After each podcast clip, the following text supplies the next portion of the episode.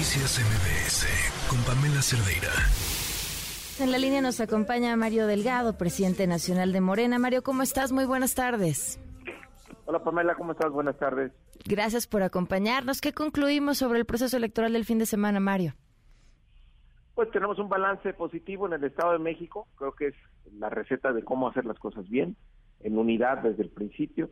Todos los participantes aceptaron la encuesta donde resultó ganadora la maestra Delfina, se hizo un buen acuerdo con el PT, con el Verde, fuimos a una campaña 100% territorial, la maestra recorrió los 125 municipios, pusimos representantes en todas las casillas y bueno, salió bien el resultado. Coahuila pues nos fue mal porque pues ahí hubo alguien que no respetó el resultado de las encuestas, rompe con Morena, el PT rompe el acuerdo que teníamos ya para la candidatura en Coahuila, lanza su propio candidato, se divide el voto opositor y pues es el resultado ahí está. Mario, ¿cómo, cómo ves esta mm, lectura que da eh, pues desde, desde el PRI, desde PAN, desde el PRD, diciendo, bueno, pero si sumamos el total de los votos, prácticamente quedamos empatados? Pues no tiene mucho sentido esa suma, es sumar peras eh, con manzana, es decir, eh, si yo de más en Sonora que en Tabasco y hacer un promedio del país. No digo, no tiene mucho sentido, es una forma ingeniosa que han encontrado para eh, decir que son competitivos, pero bueno, no, no, no, no tiene mucho sentido ¿no? esa comparación. Mario, ¿están amarrados todos los hilos rumbo al 24 que no haya posibilidades de que se repita esta división como pasó en el caso de Coahuila? Así será, Pamela, será una de las eh, principales cosas que vamos a cuidar.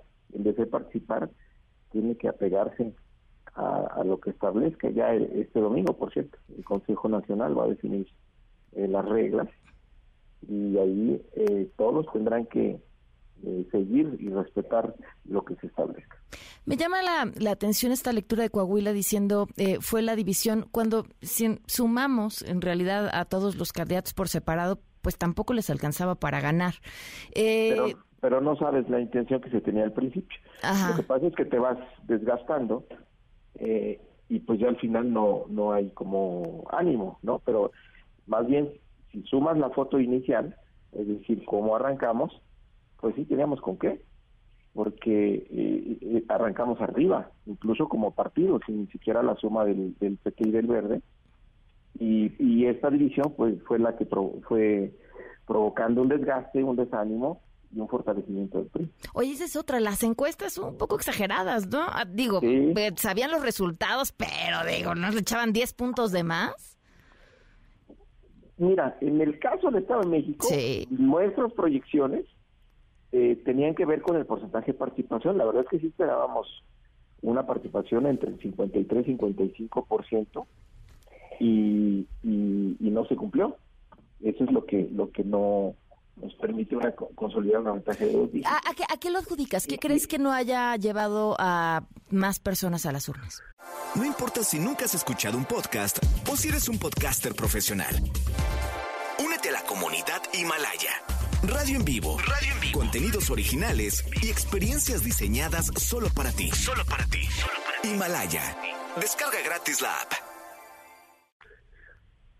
Híjole, sería muy aventurado decir por qué, nosotros sí estuvimos insistiendo las últimas dos semanas, decir, a ver, a ver, a ver, nada de confiarse, sí, vamos muy arriba, pero nada de dar por hecho que ya ganamos, hay que salir a, concretar lo que dicen las encuestas.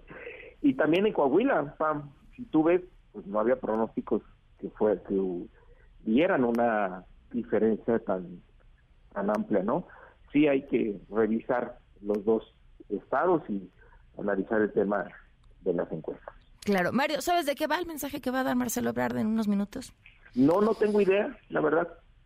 Este dijo que iba a hacer algunas propuestas sobre el proceso del 2024.